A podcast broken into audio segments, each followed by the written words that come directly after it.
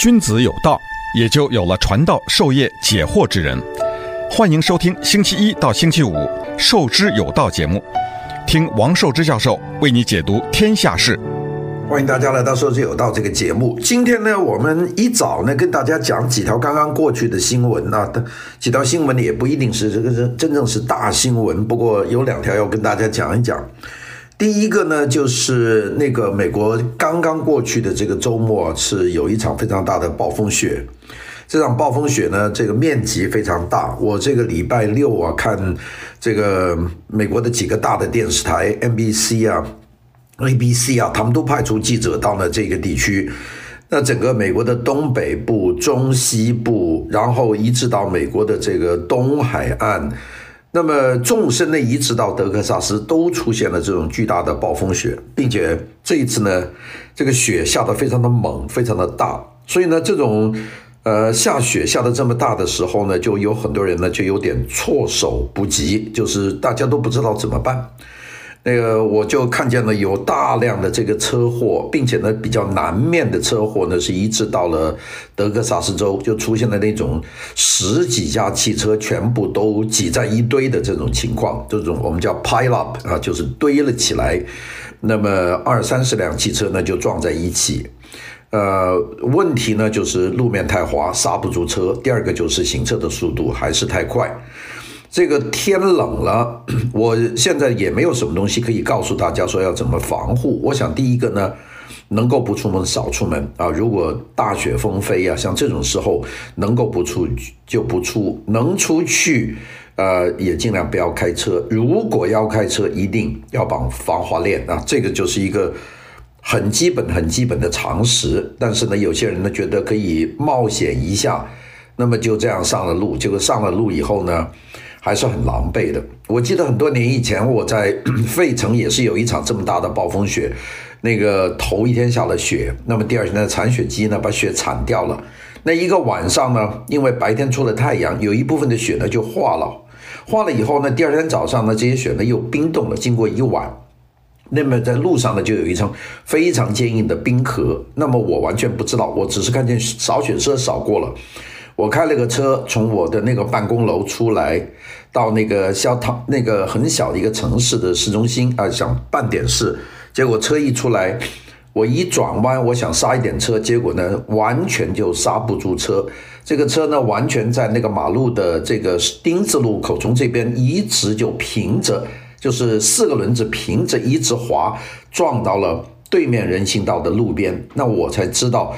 那个雪大了，结了冰以后，那个有多么滑。我昨天看的有好多这个车祸的那个录像，感觉到的就是那种，呃，就是那种完全没办法刹车，所以后面的车呢是一个跟一个呢，就是这么撞上去的啊。如果有刹车，呃，连手刹都用上的话，这个车不可能撞这么多。就是德克萨斯，我看见有好像是二十到三十部车，加上大货车。这个都撞在里面，并且它夹在里面的，我估计都会有伤亡。这就是大雪天。那个有些人说今年的气候不正常了，这个雪大成这个样子。我觉得今年的这这些年以来雪都很大，那个大暴风雪袭击的这个频率越来越越高。当然也有很多人解释，一个是 El Nino，就是圣婴现象啊，或者有些叫 El Nina。这个讲法都很多，我觉得地球呢，它其实就是这么一个变化。每年到冬天，它总是有很多冷空气，它随着地球的自旋，它是要释放出来的。那么，呃，今年呢，也不就光北美冷，我们说这个中国大陆在早一个多月也曾冷几冷过几次，非常非常厉害的，并且呢，降雪也是很大。这样呢，就造成了这个南部呢是非常的干旱，北部是非常的潮湿，就是这种大雨的天气。那当然，相对来说，过了春节以后，中国大陆呢基本上气候呢就比较平和，没有新的寒潮下来。那么寒潮不下来，按照季节呢，春天就来了。美国呢显然就要迟很多，所以呢这场雪呢下得的非常的猛，非常的大。那么这个呢就是一件事情。那么这个寒潮呢，估计呢，现在到二月的下旬，估计呢，按照常规的年份，后面应该还有一个，但是基本上到三月份以后，这个寒潮慢慢减弱，春天呢就来了。那么今年呢，这个最后的这几场寒潮还是来势汹汹啊，这个就是第一个。但这个我觉得不应该算新闻了，也就是跟大家讲讲，就是过去一个礼拜的事情。当然呢，也有两个州呢也没什么事儿，一个呢就是佛罗里达州啊，佛罗里达州甚至可以说炎热。呃，因为整个这个暴风雪啊，覆盖了美国的东岸、东呃东北、中西海岸，一直到落基山脉，一直到美国的西北海岸，华盛顿州、俄勒冈州。那美国呢，有一两个地方呢是逃脱了这场狂风暴雪的，一个呢就是佛罗里达州啊，佛罗里达州呢甚至可以用炎热来称呼啊，所以呢有很多。呃，有条件的人，那就从纽约跑到佛罗里达州去避这个寒，这是一部分。还有一个呢，就是呃，我们加利福尼亚州。加利福尼亚州因为有一个圣 Gabriel Mountain，有一个圣盖布里尔山脉，把这个州和这个外面的把它隔绝起来，所以加利福尼亚州从旧金山开始，一直到这个圣地圣地亚哥到洛杉矶这个大区。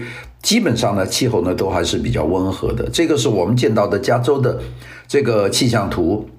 我现在跟大家讲的时候，打开了美国气象局的一个气象图，它的预报。那么未来一段时间呢，这两个地方呢还是气候会非常的好，而其他的地方呢并不太稳定，还有冷空气呢继续往下移。所以呢，这个就是我们要讲的第一段。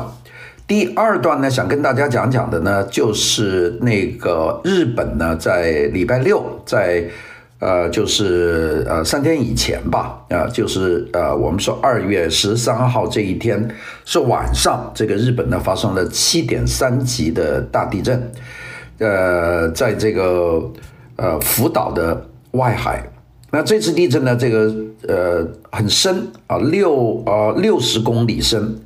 这次地震呢，在日本引起了相当大的恐慌了，因为七点三级的地震又是深层的地震，从海里面爆发出来，所以这个地震呢摇晃得非常非常的厉害。这场地震震动的级别七点三级，那么按照日本的这个气象厅啊，也就是日本的管气象和管地震的这个防卫厅，他们的预告就认为这次地震是二零一一年的三幺幺。日本的大地震的余震，那你想多少年了？一一呃，二零一一年三月十一号到现在，二零二一年的二月十三号，这隔了差不多也有好多年了。那么这个地震呢，既然还有余震，并且余震的威力呢还有这么大，七点三级。好的，我们下面继续跟大家谈。欢迎收听《寿之有道》节目，听王寿之教授为你解读天下事。我们记得那个那一年的地震，就二零一一年三幺幺的大地震，在日本是九级的地震，是一个非常狂暴的地震。那个地震呢是相当的大。那个地震在结束以后，那个陆陆续年年都有地震。我们记得三幺幺地震呢是不但造成了地震，也造成了非常狂暴的海啸，并且这个海啸袭击了福岛的。核电站，所以呢，造成了核泄漏。到现在为止呢，这个问题还没有完全解决。那么，所以呢，这个二月十三号的这次地震呢，就有很多人很担心会不会有这个核设施受到影响。那么，我们现在知道，日本的核电站没有受到影响，并且呢，日本的气象厅也没有在震后发布这个 tsunami，也就是呃我们说的海啸的这个警报。这次地震呢，是也造成日本的很多建筑的崩裂啊，还有一些道路的滑坡啊，这是正常的啊。就是这么大的地震，七点三级的地震，也是很厉害的。有多大呢？我们记得一九九四年，我们的 Northridge，我们的洛杉矶的北岭有过一次地震，那次地震大概就是七点三、七点四。在那一次地震，我人在，那就有点觉得是好像山崩地裂的那种感觉。那这就是这一次的震动的这个情况。当然，这次地震的浅层在外海，那么这个震动呢是一种余震。日本的气象学家就预告说，这个地震呢估计在未来还会有余震，这个六级左右的地震呢还有。这次地震呢有一百二十个人受伤，这些受伤的人大部分是在家里呢由于摇晃摔倒了，这是这一种一种。第二种呢就是上面的东西掉下来打到头，特别是在屋里，因为屋里啊有很多盆盆罐罐呐、架子啊，什么东西放在上面。那么震一来以后，这些东西噼里啪啦大掉下来呢，就把头砸了，没有死亡啊，就是受伤呢是一百二十四个人。那么有些人呢在医院里面抢救，有些人呢大概是伤势比较轻。那这就是这一次的日本的这个地震的情况。那么这次总体来说，这个情况呢还是比较轻一点的。那个第三段消息要跟大家讲的呢，就是以色列的这个卫生管理的呃系统呢，公布了一条消息啊。这条消息呢，我觉得是挺让人宽慰的。这条消息就是说，日本的这个测验的结果呢，是说明这个 Pfizer 这个辉瑞的这个疫苗和德国的这个联合制造的这个疫苗。他在日本的大规模接种两剂以后，六十万人接种两剂以后，现在明确的证明这个有效的抵抗率是百分之九十四。这是第一次全球有这么大规模的这个对比的检验，也就是拿六十万这个打了两针的人和六十万没有打针的人进行对比，那么这个打了针的人，他的这个那避免了这个病的这个有百分之九十四，这是目前为止最准确的数字。啊，大家会说以前所有的这些药厂都做过试验，都说有九十五、九十二、九十几，有些说六十几。那个都不准确，因为他们做的都是很小的群体的这个试验，在早期，在第二期的时候，只有几百个人参加试验，这些志愿者；到第三期的时候，也就是几千人做试验。用这个试验的结果来讲数据，这个其实是不精确的。那么现在我们所知道的这个数据呢，现在是精确的。那么这个数据呢，是百分之九十四点，呃，百分之四啊，百分之九十四。为什么我们对以色列这么信呢？就是以色列的这个医疗系统非常的密。第二个就是以色列这个国家的信息是非常可信的。啊、呃，现在全球的做疫苗的公司很多，美国两款，一个是辉辉瑞，一个呢这是和德国联合制造的，第二个呢就是这个美国的 Moderna。这两种呢在实验室的第三期的结果呢都说是百分之九十四。左右，那么现在呢，我们得到了以色列的证实。另外呢，中国有两款，俄罗斯有一款，那么这些呢都在全球正在紧急的接种当中。但是这些药的成功率有多少呢？我们除了实验室的这个公布以外，我们不知道，俄罗斯呢，甚至实验室的比例也没有公布，那呃就是继续在注射。那么到底行不行？不知道。现在呢，我们集中的就注意用的最广泛的这个辉瑞。那么现在辉瑞通过以色列的这个呃他的那个他的那个报告的话，那么以色列的这个总的那个比例呢是百分之九十四啊，这个比例呢应该是属于。啊，非常非常高的一个比率，那么所以呢，这种这种针剂现在在美国各地呢正在进行这个注射啊。当然这几天大风雪，有些注射站呢由于风雪太大，没有办法这个运作就关闭了。我们看电视上是有介绍的，有好多这种等大家去等着候诊的这种呃疫苗的注射站呢，就是暂时的封闭。我估计到礼拜二以后，随着这个风雪情况慢慢好转。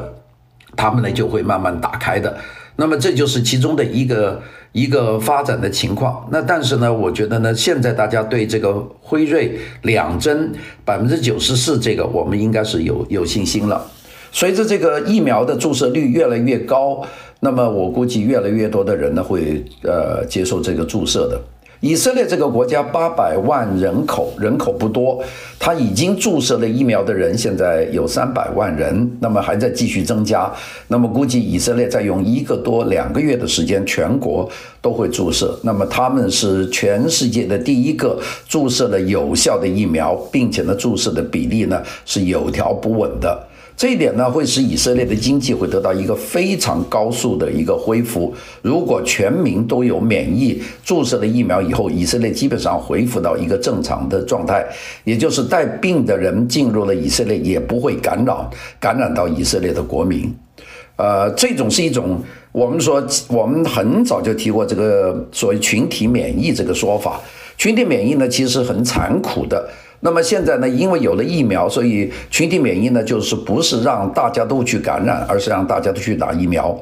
这两者，一个是全体全民打有效的疫苗，一个是经历了这个比较沉重的过程，就是大家都染病，有些人死掉，有些人活着，也达到了群体的免疫。所以呢，我估计在二零二一年，这个群体免疫慢慢会在世界的主要的国家就会变成了一个事实，而那些没有达到群体免疫的地区和国家呢，就会处在一种非常困难的状况，也就是说，只能把。这个城把国家把它封得很死，因为没有办法和外面接触。以色列呢，是从主动的方面解决这个问题的第一个国家。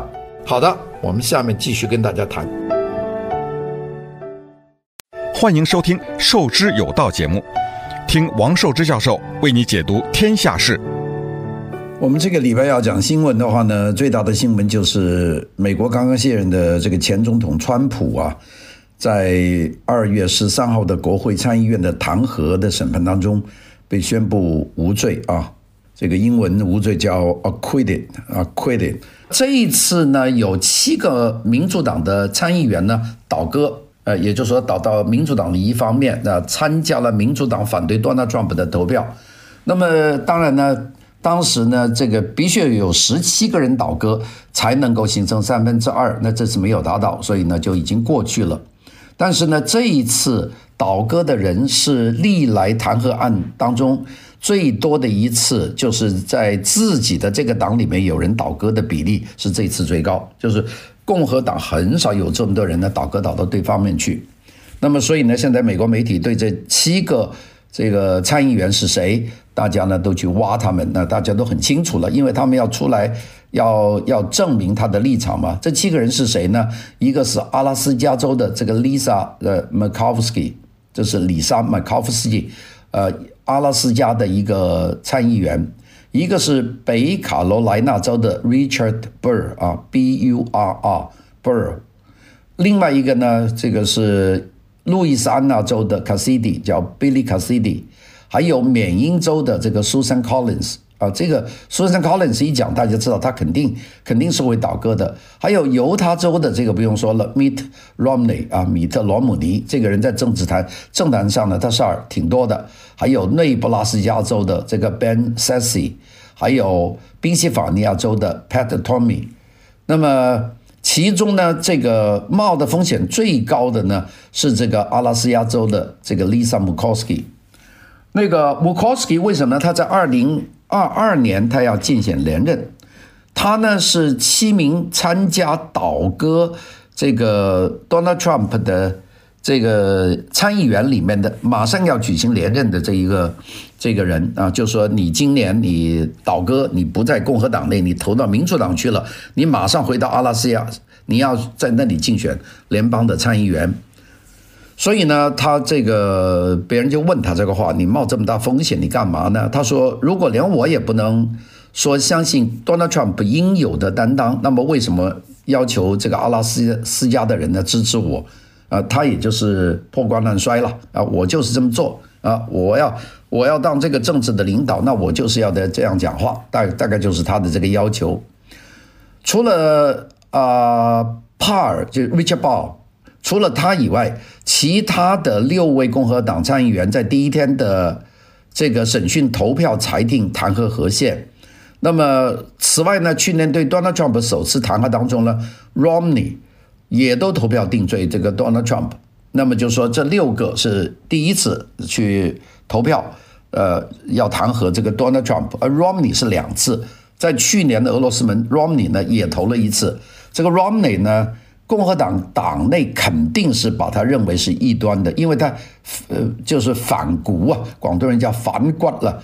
就是你在共和党内，那你干嘛不就跳到这个民主党去呢？你就当个民主党的参议员就行了。这是犹他州的 Mitt Romney，这个人呢很引起注意，他是美国历史上第一位连续两次将党同党籍的总统定罪的参议员。那凭这一点呢，他都已经上了历史了。呃，我们知道这七个人呢，在多年以来都和 Donald Trump 发生很多的很多的冲突，其中的这个 Burr，这个 B U R R，我们叫做 Pyre 和 Toomey，那就表示明年任内届满就不会就竞选连任了，所以呢就没后顾之忧。这呢也就是说，我今天访呢访问我就不做了，所以呢这个事儿就跟我没关系了，我我我就这么投了票了。卡西迪呢一开始就站在民主党一方面，他在审讯的第一天就评级川普的法律团队表现的一团糟。同时呢，他赞扬了民主党提出令人信服的这个理据。那么他在投票后发表简短的声明，他就说：“我们的宪法和国家比任何人都重要。我投票决定川普定罪，因为他有罪。”还有我们刚才讲的那个塞勒啊，这个塞塞啊，这个塞塞 Ben Sasse 是内布拉斯加州的，他长期以来也是批评川普的专制的政策。他在上周还谴责他自己州里面那些亲川普的共和党官员，说指政治，呃，不是怪异的崇拜一个家伙。那说政治不是怪异的崇拜一个家伙。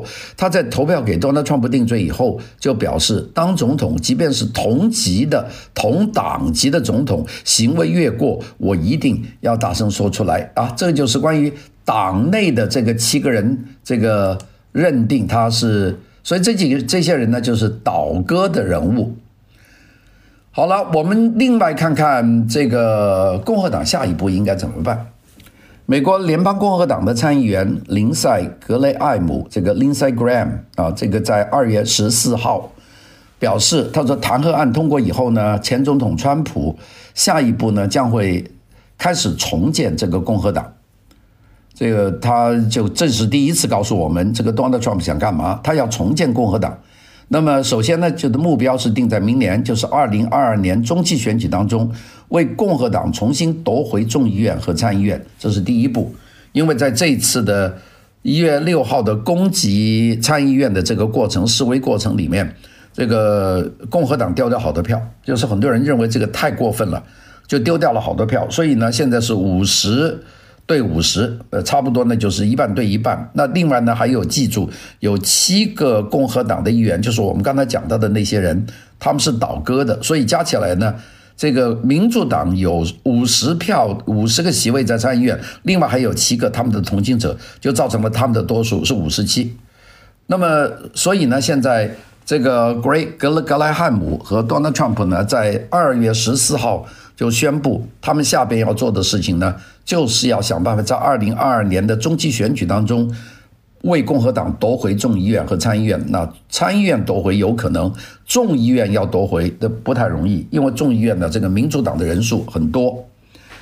那个这一切所有的事情，是因为礼拜六就二月十三号，参议院呢对于 Donald Trump 的弹劾案进行投票，投票最终呢宣布这个川普无罪。之后呢，Graham 和那个 Donald Trump 呢进行了交谈，大概是这么一个过程。那么 Graham 在二十四号谈完以后就出来说，说说 Donald Trump 已经做好准备前进了，他要重新建立共和党，并且呢，对二零二二年他感到兴奋啊。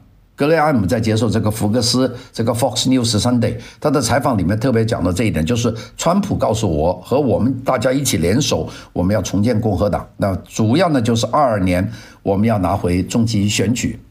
那么 Graham 也很忙，他下个礼拜啊，就是我们现在这个 Coming Weekend 这个这 Coming Week，他呢会到佛罗里达和 Donald Trump 去见面。大家知道这个 Donald Trump 住在他的那个冬季白宫嘛啊，这个。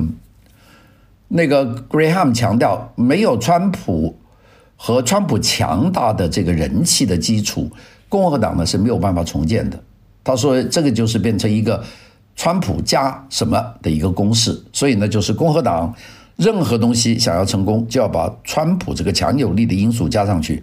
所以呢，他一定会拉川普，因为在共和党里面，现在还没有一个人在各方面的能力是能够超过川普的。那 Graham 在接受这个 Fox News Sunday 的讲话里面说：“他说，Mr. President，总统先生，这一场让美国再伟大啊，Make America 呃呃 Again 啊，呃，他说这个这个 MAGA 就是这个让美国再次伟大啊，Make America Great Again。这场运动呢，我们需要继续，我们需要团结这个党，我们用这个多拿加这个。”攻势，这是二零二二年让共和党夺回国会的这个这个方法。格雷汉姆说，Donald Trump 对一些人很生气。他说：“我理解这一点。”那个格雷汉姆在接受访问的时候，他说：“共和党的目标必须是二零二二年获胜，并且呢，还要阻止拜登政府的很多激进的议程。大家知道，拜登上台以后呢，开始全面的在修改这个 Donald Trump 的很多的政策，包括和俄罗斯的政策和这个大气的条约，包括移民的政策，包括。”呃，一系列的政策，他都在进行改改造。呃，这个麦康奈尔讲得很具体，他说如果没有 Donald Trump，我们就没有办法做到这个二零二二年获胜。我们有没有办法阻止拜登政府的激进的政策？他说现在呢，这个 Donald Trump 已经准备好出发了，我呢也准备好了和他合作啊，我们都做好了这个准备。那个呃，讲到这里这一些。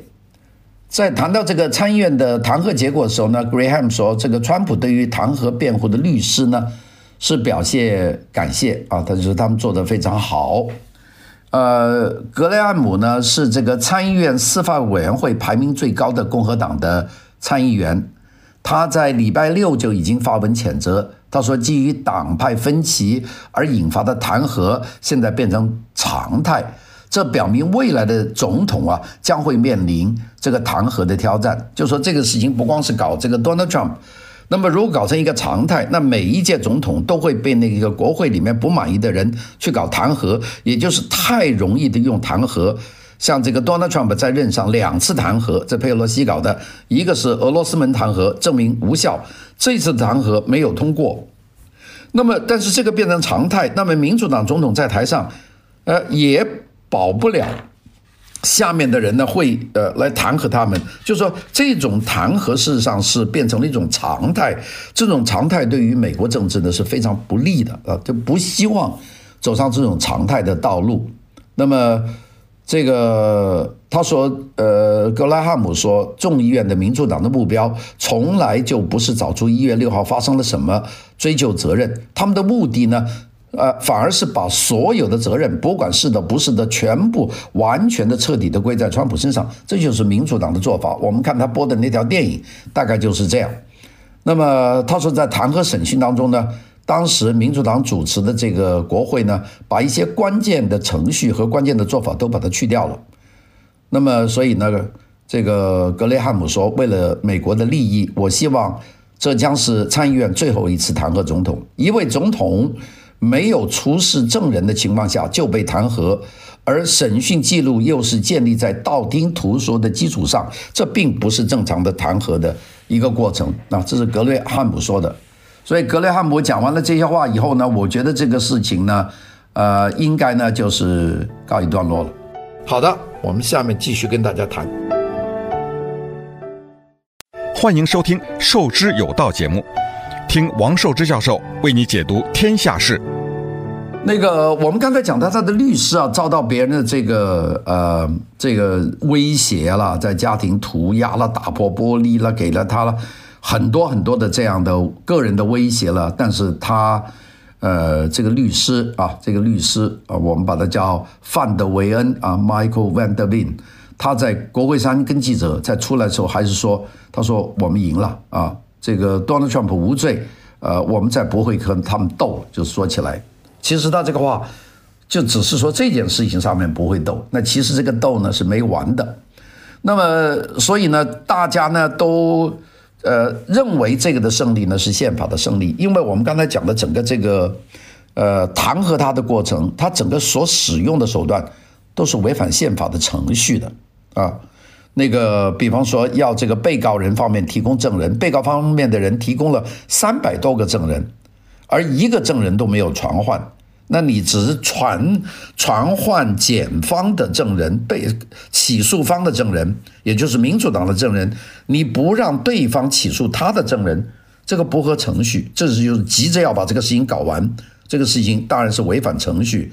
第二个事情。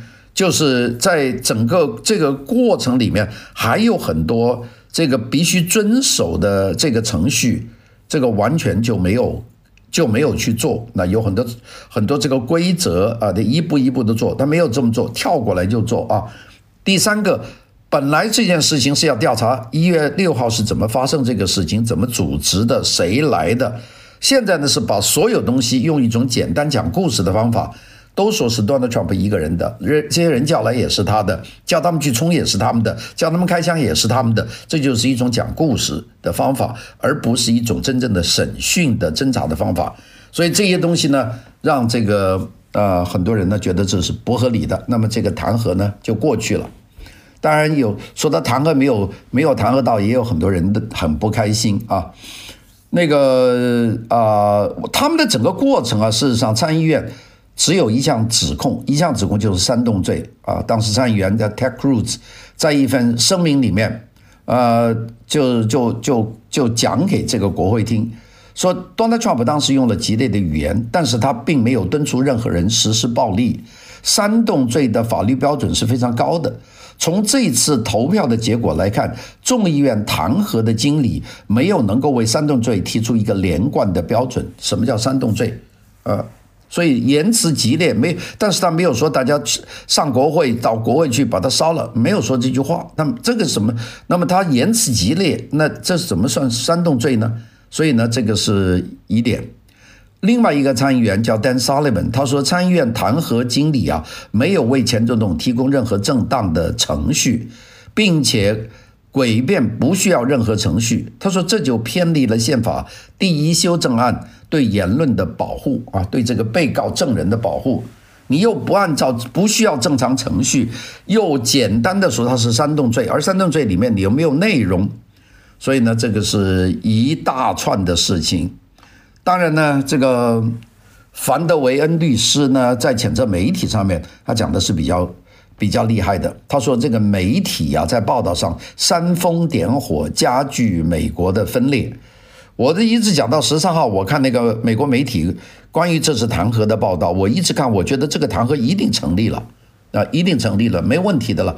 结果呢，七看八看，七看八看，一到呃这个国会判决结果，我才觉得不是他们讲的。